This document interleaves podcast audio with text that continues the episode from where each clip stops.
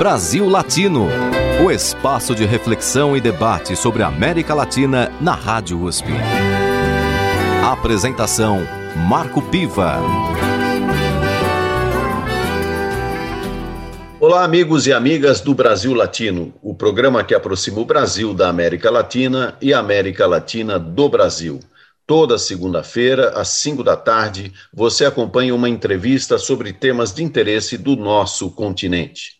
Na edição de hoje, eu tenho a participação da cineasta Moara Passoni. Ela é formada em Ciências Sociais pela Universidade de São Paulo, foi roteirista do filme Democracia em Vertigem, que foi escolhido para participar do Oscar eh, no ano passado, em 2020 e agora vai apresentar no Festival do Documentário no Museu de Arte Moderna de Nova York, o MoMA, o filme Êxtase, é o seu filme que vai ser exibido nessa mostra e que também já teve uma exibição aqui na Mostra Internacional de Cinema de São Paulo, em 2020.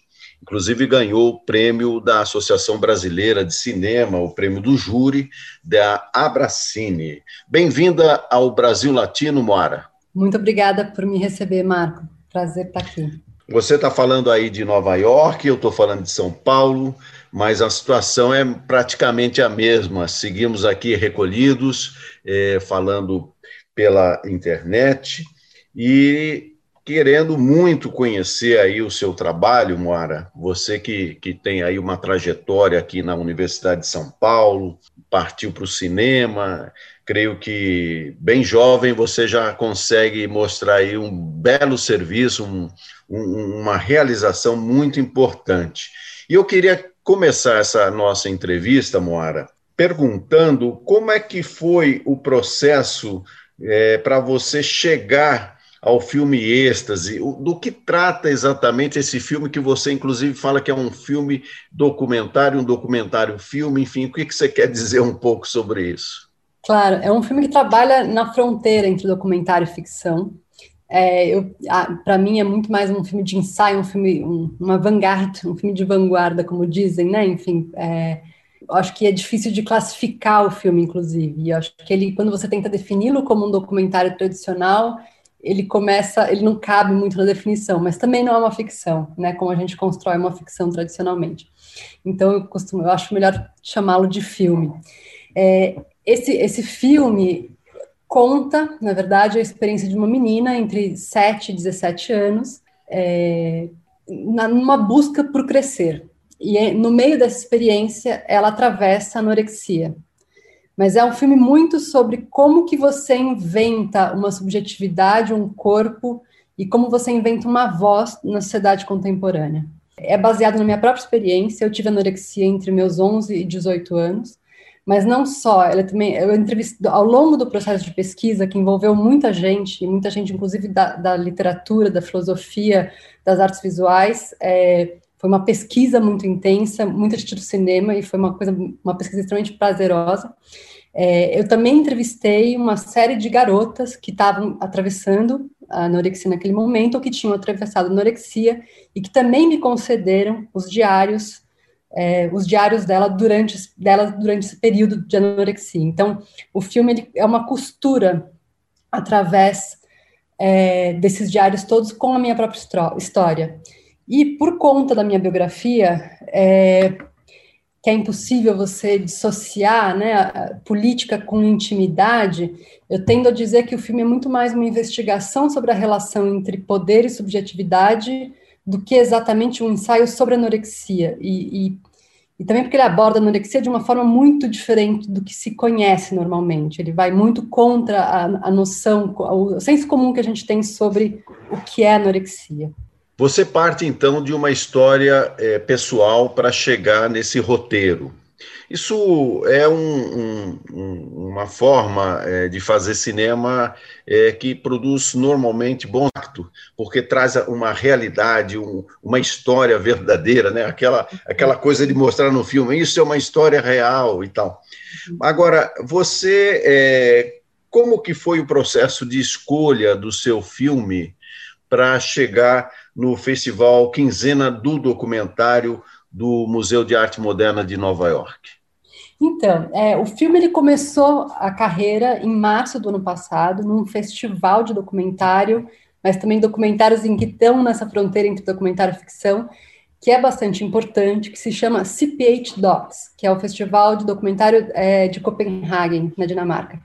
É, e ali, e como é, uma, um, é um dos principais festivais de documentário do mundo, ele participou da principal competição, da, da competitiva principal. E eu acho que o fato dele estar nesse festival começou também a abrir portas. Então começou e teve críticas muito legais no momento que a gente exibiu o filme ali. Então a gente teve uma série de reações muito positivas. E a partir dali o filme começou a ser convidado para outros festivais.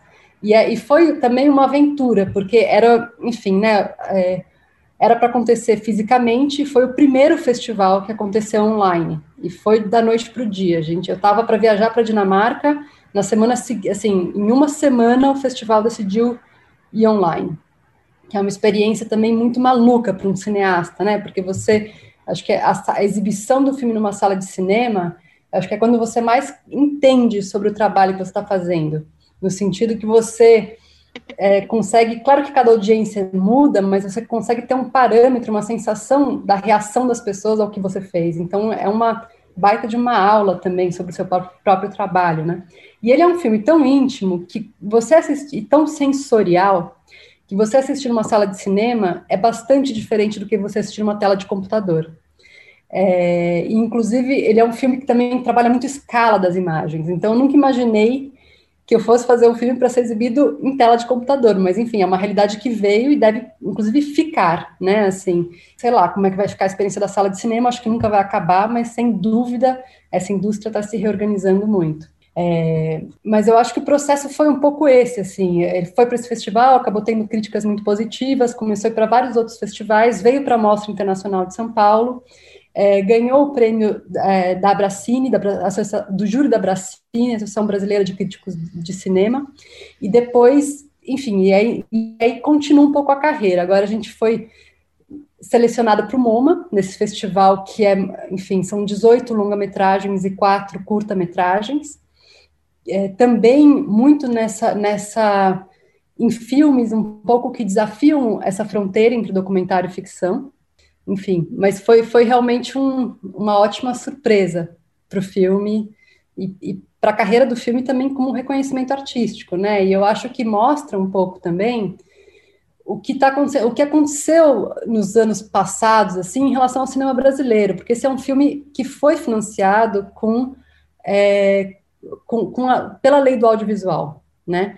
E, e eu acho que esse filme e muitos outros filmes brasileiros começaram a ter, enfim, esse filme inclusive é um filme de escala pequena, é uma produção minúscula, enfim, mas eu acho que o Brasil conseguiu ao longo de 10 anos ter uma produção extremamente significativa, né, tanto que ano passado a gente teve Democracia em Vertigem, eu acho que talvez seja, junto com o CPT Docs, a exibição mais importante do filme, sem dúvida, e eu acho que é extremamente significativa para a carreira do filme, tanto como um reconhecimento artístico, é, quanto para mim, pessoalmente, enfim, como cineasta também.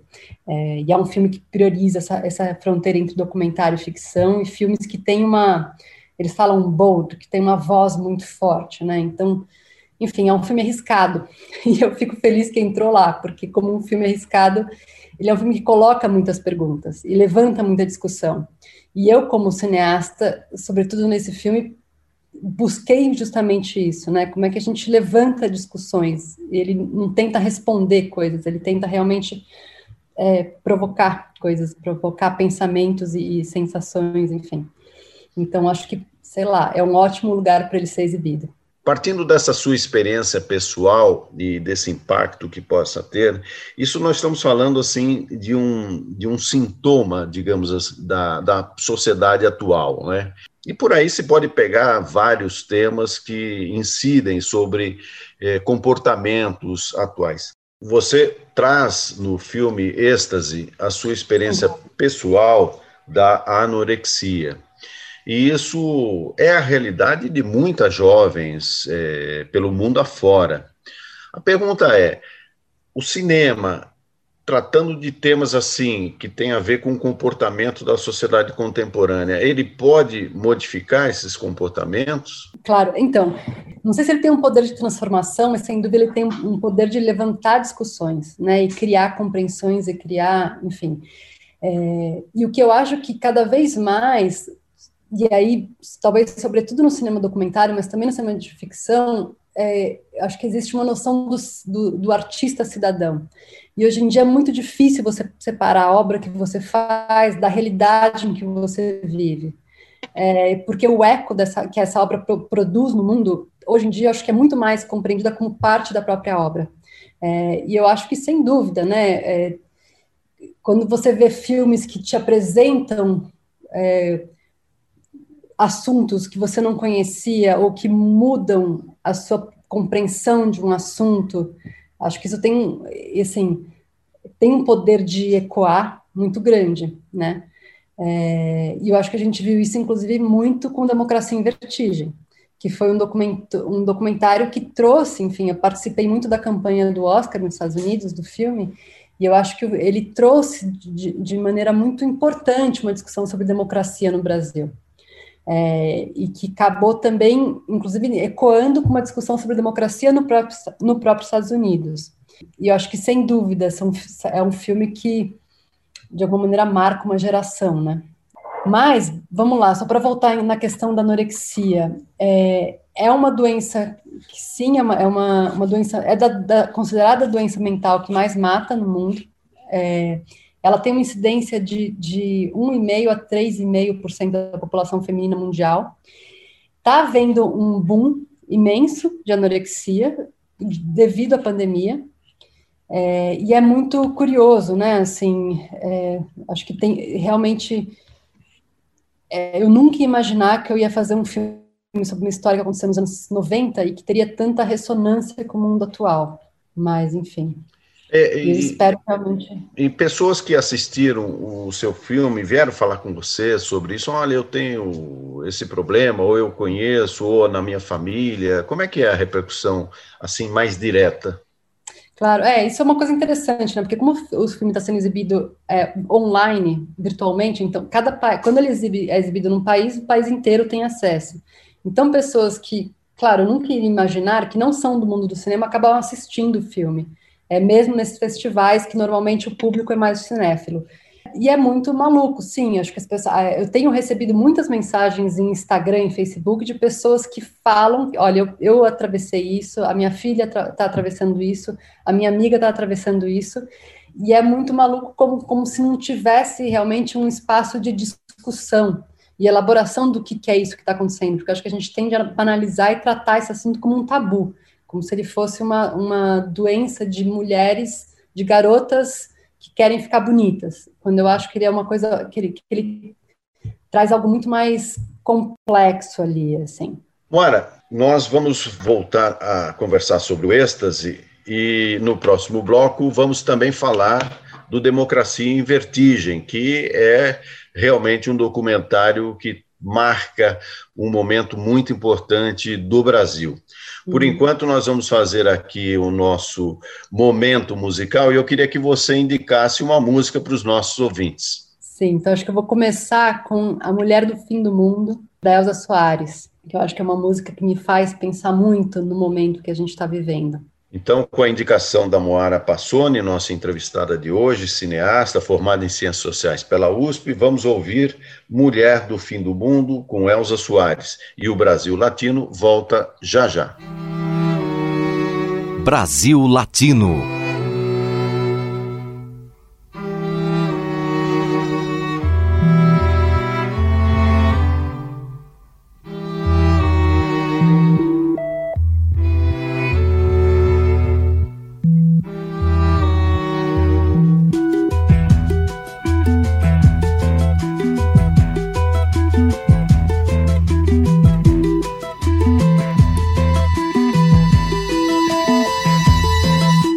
choro não é nada além de carnaval. É lágrima de samba na ponta dos pés. A multidão avança como um vendaval. Me joga na avenida que não sei qual é. Pirata e super-homem tentam o calor. Um peixe amarelo beija minha mão. As asas de um anjo soltas pelo chão. Na chuva de confetes deixo a minha dor. Na avenida deixei lá pele preta e a minha voz. Na avenida deixei lá a minha fala, a minha opinião.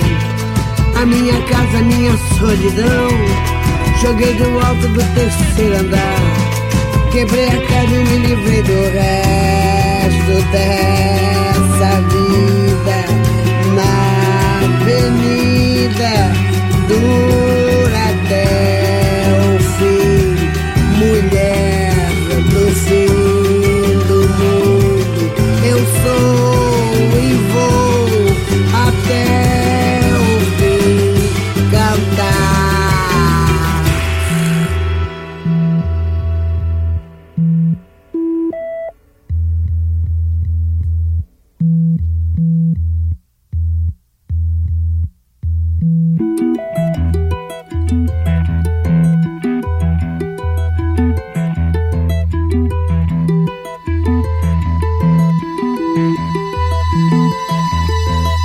Meu choro não é nada além de carnaval.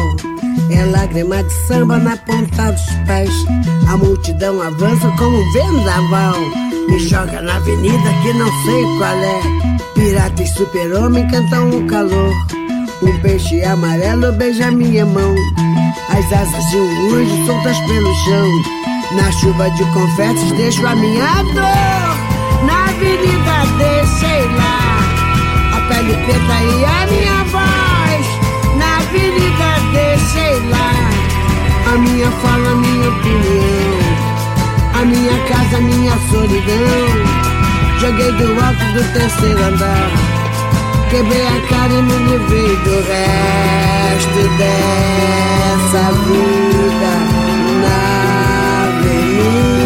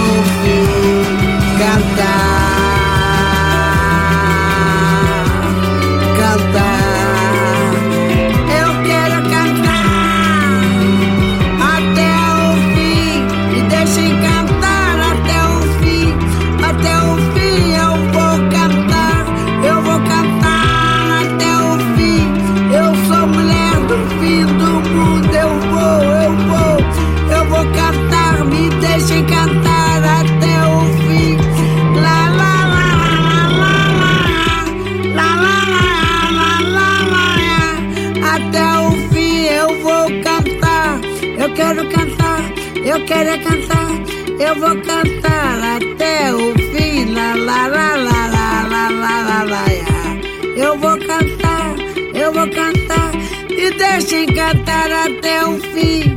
Me deixem cantar até o fim. Me deixem cantar. Me deixem cantar até o fim. Você está ouvindo Brasil Latino, o espaço de reflexão e debate sobre a América Latina na Rádio USP. Apresentação: Marco Piva.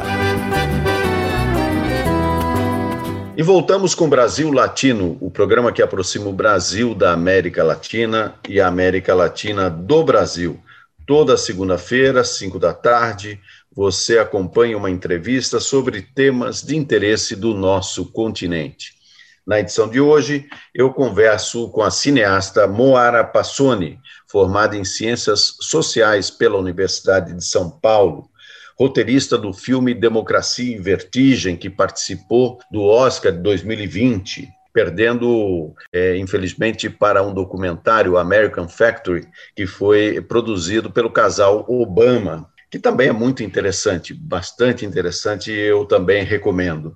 E a Moara agora vai apresentar no Festival Quinzena do Documentário do Museu de Arte Moderna de Nova York o seu filme Êxtase. Será nos dias 28 de março e, nos, e no dia 2 de abril, é, via online, porque, é, infelizmente, estamos todos aqui recolhidos, eu em São Paulo, ela em Nova York e vocês todos aí nas suas casas. E o filme Êxtase trata é, de uma experiência pessoal da Moara, com base na sua é, anorexia, né, que ela, ela passou por esse momento dos 11 aos 18 anos, e a partir daí ela fez um filme que ela considera um filme ficção documentário, né? Então é bem interessante o filme Êxtase que ela é, acaba de a, produziu, dirigiu e agora vai apresentar nesse festival do MoMA. Moara, é, falamos bastante das consequências da anorexia sobre é, a população feminina.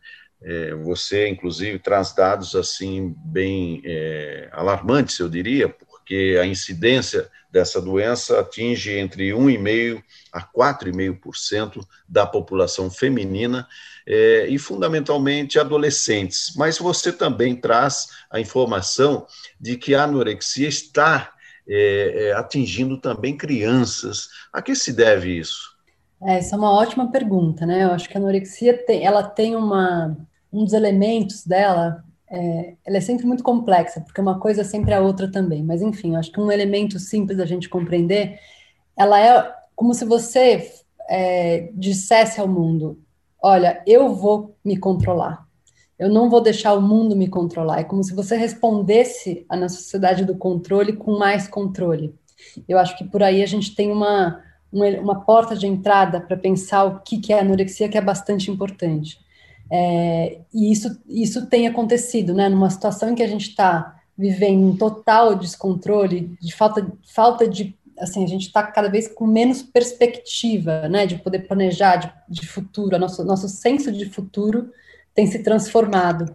E eu acho que numa situação tão instável, em que você não pode controlar nada, você se volta ao seu corpo, né? Assim, então, acho que isso é uma das camadas que talvez justifiquem esse boom de anorexia nesse momento. Você acredita que a pandemia está trazendo um aumento nessa incidência da anorexia?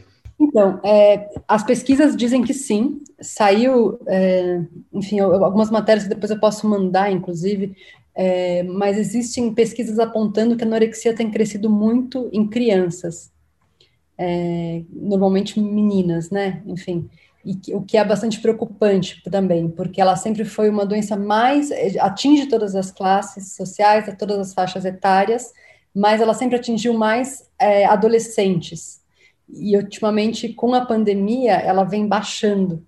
É, claro que teria que ser feita uma pesquisa para compreender quais são os motivos disso. Agora, eu posso te falar como artista, né? não como é, não como uma terapeuta, mas como artista e como alguém que também viveu desse processo. Eu acho que a anorexia ela tem algumas dimensões e é sempre difícil falar de anorexia porque são dimensões sempre contra de alguma forma que os dois opostos acabam fazendo sentido. Então, de um lado, eu acho que tem essa sensação de que, bom, você vive num mundo de controle. O que, que você faz na anorexia? Você responde ao mundo de controle com mais controle, como se você falasse: ninguém vai mandar no meu corpo, vocês não vão controlar o meu corpo. Então, ao mesmo tempo que ele é uma tentativa de você se controlar, ele também é uma tentativa de recusa do mundo e das coisas que controlam o seu corpo nesse mundo e de todas as expectativas, inclusive, sobre o seu corpo, o que é você ser mulher, o que é você crescer, o que é você se tornar adulto. É, e, eu e a anorexia, ela, ela para mim, teve muito esse sentido, que era talvez uma busca que seja equivocada e que seja extremamente problemática, mas sem dúvida uma tentativa de encontrar uma voz própria.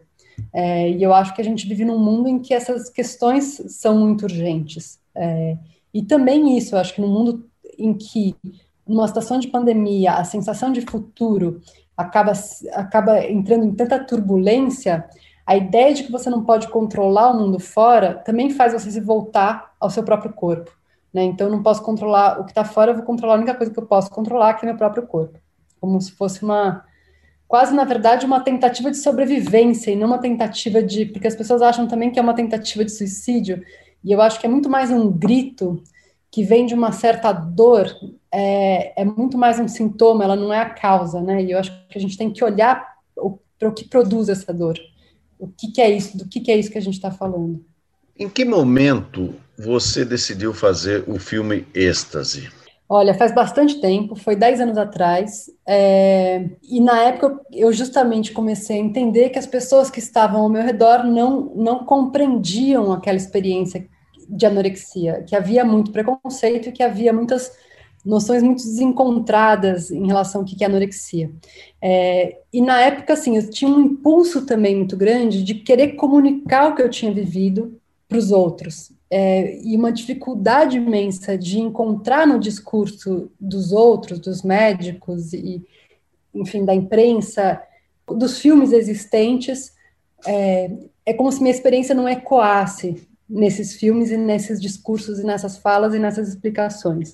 Então, eu acho que vem de uma necessidade muito grande de comunicar, de comunicar um vivido. Agora, vamos falar um pouquinho do Democracia é, em Vertigem. O Democracia em Vertigem provocou um impacto muito grande aqui no Brasil. É, vocês realmente conseguiram, você, como roteirista, é, captou bem aquele momento que o Brasil estava vivendo, né? O Democracia em Vertigem, inclusive, levou o cinema brasileiro a uma condição que há muito não, não tinha, ou seja, chegou a disputar é, entre os cinco melhores documentários do Oscar 2020, né? E como é, a gente sabe, acabou perdendo aí a indicação, ou pelo menos o prêmio, para o American Factory, que também é, foi produzido pelo casal Obama, né? trazendo até uma realidade bem complexa e contraditória da sociedade norte-americana atual. E o Democracia em Vertigem, em que momento você é, é, pegou é, ou trouxe a ideia e discutiu com a diretora, né, é, para que é, a Petra, né, para que uhum. isso fosse desenvolvido. Você que vem, inclusive, de uma família é, de militantes políticos, né, pessoas que foram e são muito importantes nessa, nesse debate político. E como é que surgiu, então, a ideia do democracia em vertigem? Claro, eu acho que é importante falar sobre a Petra, porque ela é uma cineasta que ela é muito conectada com o mundo contemporâneo, o mundo em que ela vive. Eu acho que ela tem um talento muito impressionante para captar uma, um certo estado, uma certa, um certo sentimento de mundo, né? E ela é muito porosa nesse sentido, e eu acho que ela consegue produzir obras bastante potentes também nesse sentido. É, eu sou amiga da Petra há bastante tempo. A gente trabalhou juntas no primeiro filme dela, o Helena, depois a gente trabalhou juntas no segundo filme dela, O Minha Gaivota. E a gente, é, eu acho que a gente tem um fio de conexão, talvez, né? É muito difícil explicar uma amizade, mas eu acho que um dos pontos de conexão entre a gente é uma proximidade entre justamente política e intimidade. Eu acho que a política sempre foi presente na minha intimidade, de uma forma, claro, muito diferente da Petra, mas a vida da Petra também é muito marcada pela política, né? Por conta das atividades dos pais, enfim, da família, etc. É, e eu acho que sempre teve uma, um diálogo muito grande com a Petra, que é tentar compreender o que está acontecendo no mundo contemporâneo. Então, eu lembro que a gente estava no telefone, justamente, praticamente quando a Petra decidiu fazer esse filme, é, lá em, em 2016, era realmente um anseio, precisamos compreender o que está acontecendo. O que a gente está sentindo é real, não é real? Da onde veio isso? É realmente, assim, então, acho que veio esse anseio de tentar compreender mesmo, de tentar ver o mundo atual. E, ele, e é um filme extremamente desafiador, né? Porque é, ele foi sendo feito ao longo do processo histórico. Então, ele foi feito, foi sendo feito ao mesmo tempo que o processo histórico. E era um, um movimento de filmar a realidade e ir para a ilha de edição e trabalhar o roteiro. Então, ele, ele, e ele foi assim até os últimos momentos da realização do filme, né? Porque o filme começa em 2016 e termina em 2018 com as eleições. É, e eu acho que acho que o desafio dele foi justamente esse, né? Como é que a gente consegue compreender um processo histórico estando no olho do furacão? Ou seja, é como se fosse trabalhar uma notícia de jornal que pode perder a sua validade, mas ao mesmo tempo dar uma dimensão histórica disso, né? Exato, e acho que o que é legal da Petra é que ela, ela como cineasta, ela tem essa obsessão de filmar a realidade como documentarista, né? Então ela realmente ela filmou tudo que ela podia em muitos escopos, né? Então e aí para a gente também era uma acho que encontrar a estrutura do filme, encontrar como contar essa história também foi muito desafiador, porque como é que você realmente articula um fato com o outro? Como é que você compreende os fatos que estão em jogo? E aí teve muita pesquisa, muita discussão e muito trabalho de montagem e roteiro e filmagem, e, enfim. Quantas horas de gravação vocês tinham? Nossa, eu tenho. Olha, são. Tá no número dos milhares de horas, assim. É... Foram o quê? Foram três anos, desculpa, filmando. 2016, 17, 18, 19. Quatro anos de filmagem, fora material de pesquisa também de televisão e etc. Então, é bastante, bastante material. Oh, o mais importante é que vocês realmente também trouxeram uma contribuição muito grande para o conhecimento daquilo que foi um momento histórico do nosso país. Né? Isso realmente fica para a história. Mas vamos encerrar esse segundo bloco, Moara, com, algum, com uma música. E eu queria que você indicasse, então, para os nossos ouvintes mais uma música.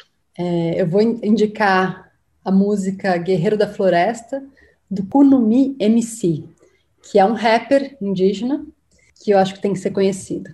Então, Guerreiro da Floresta com Mi MC.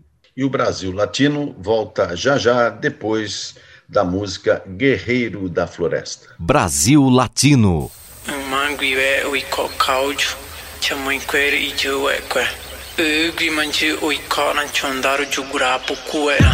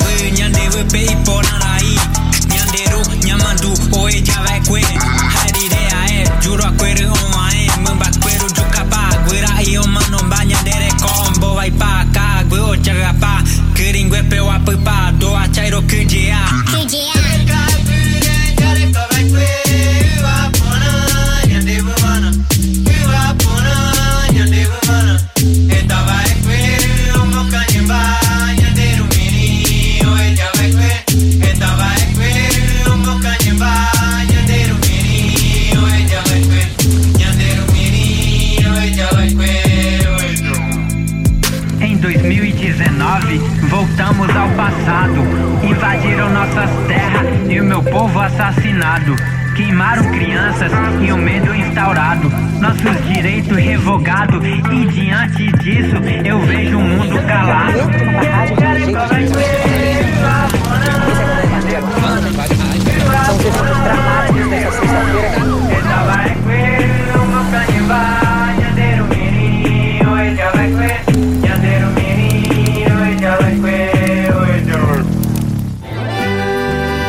Você está ouvindo Brasil Latino, o espaço de reflexão e debate sobre a América Latina na Rádio USP.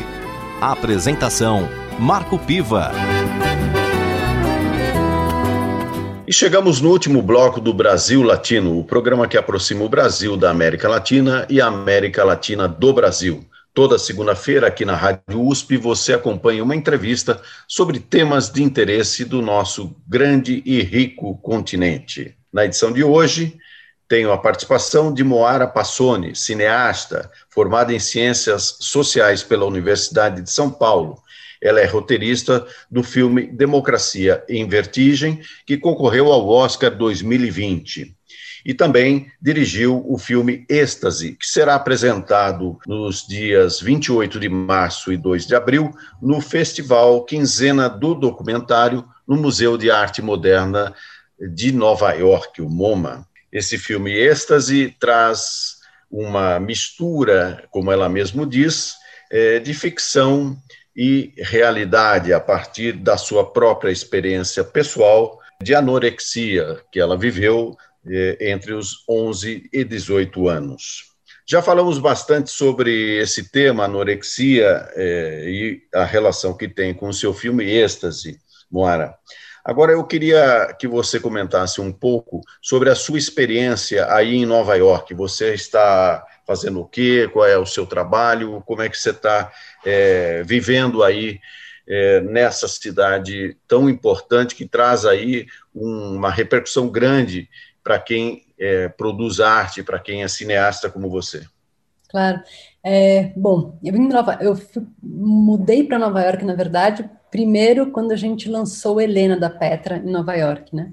É, e desde então eu decidi prestar para o MFA em roteiro e direção, que é como se fosse um mestrado prático. Então, a gente, o que a gente faz, na verdade, é escrever roteiros e fazer filmes. E é um curso bastante longo. É, e, e, que, enfim, vem sendo. Claro que é um. Para mim, assim, a, estudar cinema nos Estados Unidos era justamente buscar a linguagem de um cinema clássico porque a minha cabeça, a minha, o meu espírito, a minha, o meu impulso é muito experimental. E justamente acho que para os Estados Unidos foi a, a, tentativa de cruzar uma coisa com a outra. É, e claro que é também estar tá num, num, lugar em que tudo, assim, todo mundo passa, né? Então a quantidade de encontros que você tem, de, de possibilidades de, de troca são gigantescos. Mas é, você encontra aí é, nesse curso é, coisas bem interessantes, assim, inovadoras, ou o cinema americano ele passa por um momento mais de, de acomodação? Ou, como é que você vê o cinema americano atualmente? Eu acho que o cinema americano ele tem, bom, tem o cinema independente americano, e eu acho que a Colômbia, ela é um lugar também, a universidade em que eu estudo, ela é um lugar muito internacional. Então, acho que 50% ou um pouco mais dos estudantes são estrangeiros. Então, o cinema que a gente acaba vendo ali, criando ali, é um cinema que tem essa, esse diálogo, né, que tem essa intersecção. Acho que, sem dúvida, Hollywood tem, tem regras muito próprias e, e uma forma de pensar e compreender cinema muito específica, é, e que, enfim, eu sempre fui, na verdade, muito mais fã, talvez, do cinema europeu é, e do cinema asiático do que do cinema americano. Mas eu acho também que o cinema americano tem uma esperteza de olhar para o cinema do mundo e permitir que ele seja incorporado, né? Assim, tanto que agora acho que talvez um dos filmes que está bem cotado para o Oscar e, e, deve ser nomeado e deve ganhar em uma série de categorias é, é um filme de uma chinesa radicada nos Estados Unidos chamada é, Chloe Zhao, que fez um filme chamado Nomadland, é, como se fosse Terra Nômade que é justamente sobre os americanos que ficam sem casa e como é que essas pessoas vivem. E que, te, e que é um filme construído, assim, ele não tem uma construção de, de, roteiro tradicional, como os filmes clássicos hollywoodianos. Ele é, uma, ele é um filme que foge muito disso. Estou é, citando esse filme só porque eu acho que tem ali nos Estados Unidos, sim, uma abertura para esse tipo de cinematografia, para a busca de outras linguagens que não é a linguagem clássica americana. Agora, o que eu fui lá entender era justamente como é que eles constroem essa linguagem, como eles constroem, o que está implicado nisso, o que, que não está implicado nisso e etc. Você está trabalhando num roteiro para o seu próximo filme sobre o movimento contra a caristia, que teve entre as suas principais lideranças a sua mãe, né, a Irma Passoni. Ela foi muito importante nesse momento. É, por que, que você está é, trazendo é, é, esse tema agora? É, você é mais por uma questão pessoal, sentimental em relação à sua família ou porque você vê um momento adequado para se tocar nesse tipo de assunto? Olha, primeiro, acho que é uma história que muito pouca gente conhece. Segundo, que eu acho que é uma história sobre um fazer político que as pessoas pouca gente também conhece e que tem um lugar do feminino que é muito importante. Foram mulheres, né, assim, em sua maioria donas de casa que se tornaram líderes políticas. E eu acho que ele também é uma investigação sobre, sobre um certo imaginário, sobre uma psicologia dos anos, 8, dos anos 70, é, que eu acho que tem muito a nos ensinar hoje em dia. Né? E quando a gente fala, por exemplo, de política de base, o que quer dizer política de base? É, que, enfim, são, e são pessoas, assim, essas mulheres, elas, tanto quanto os operários, enfim, elas estavam numa construção de um processo político é, extremamente bonito e justamente a gente fala muito pouco delas, né? A gente compreende muito pouco como elas se relacionam com a política. E o que eu acho fascinante é que essas mulheres começaram a questionar o preço do custo de vida e elas começaram a compreender que o, o que elas entendiam por custo o que elas entendiam por vida, o que elas entendiam por ser mulher, começou a se transformar ao longo desse processo. Então, são mulheres que viveram muitas camadas de transformação ao longo de uma década, né? Que eu acho que a, a primeira, a própria relação com elas mesmas, com os próprios corpos. Então, uma coisa que eu acho linda é, é muito simples, assim, são mulheres que, por exemplo, pela primeira vez pegavam no microfone e falavam, e começavam a descobrir que essa voz e que esse falar tinha uma importância.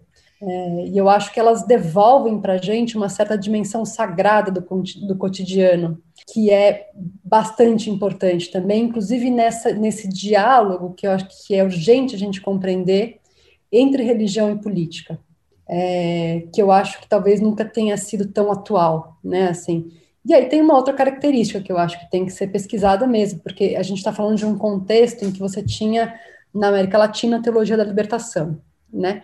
E eu acho que é, e esse movimento ele nasce bastante no bojo da teologia da libertação, em que você começa a compreender que, sei lá, quem seria Cristo se ele viesse hoje em dia, né? Assim, é, enfim, e para mim, talvez no filme, a ideia do filme é que o Cristo provavelmente seria uma mulher humilhada. E a questão é como é que você supera essa humilhação e como é que você con conquista dignidade é, e conquista condições de vida, né? Assim, como é que é, são mulheres que compreenderam também uma dimensão da política econômica. Como é que a situação da economia e o que eu tenho na cozinha para cozinhar ou não cozinhar depende de estar relacionado com uma decisão política também, com uma forma política de conceber, de, de política econômica que esse governo apresenta. Então, você tinha mulheres vivendo num contexto de, de milagre econômico, é, que o Brasil né, tinha essa coisa do milagre, etc. Só que o preço disso é que você está vivendo uma tragédia social imensa. E eu acho que o que essas mulheres alertam para ele, para a gente também tem essa dimensão. Então, é, são essas camadas todas que eu acho muito fascinantes. Eu acho que o Brasil precisa conhecer essa história muito. E Bom, e se a gente trouxer para os dias de hoje, na realidade brasileira, não está muito longe também, principalmente a questão dos, do, do preço dos alimentos de primeira necessidade, daquilo que o povo e a população precisa no seu dia a dia. Diga, Moara. Eu só queria fazer, porque eu, não, eu falei do movimento custo de vida, mas eu não falei o que, que era o movimento custo de vida.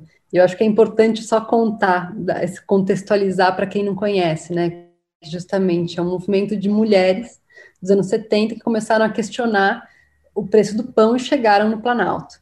Então, enfim, nesse sentido é totalmente conectado com o mundo atual. Né? Enfim, é um movimento que pouca gente conhece e que talvez ele seja dos mais relevantes hoje em dia.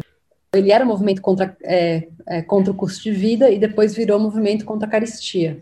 É, o primeiro nome é movimento contra o custo de vida, o segundo é movimento contra a caristia.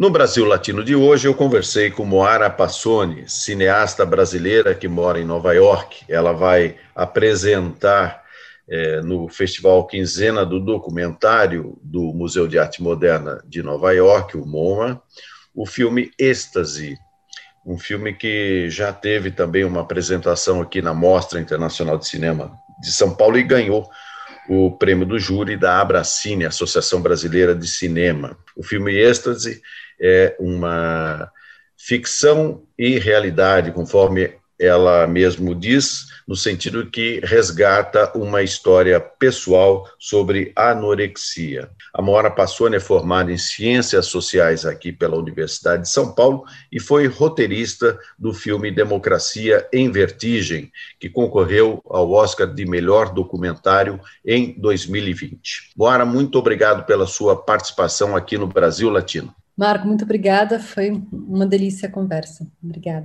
Bom, vamos encerrar o nosso programa com uma indicação musical sua.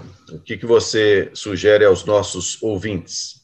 Tá, eu fico em dúvida é, e eu fico com um certo receio porque eu vou indicar uma música icônica. Eu pensei em indicar uma música de um disco chamado Quebra-Cabeça, de um grupo chamado Bexiga 70, mas eu vou indicar a música Volvier a los 17, da Violeta Parra, que é uma chilena, e quando eu escutava essa música era pequena, eu achava que era uma música dos anos 70 e eu, e eu comecei a entender. Hoje em dia eu escuto essa música e acho que ela é completamente conectada ao nosso mundo.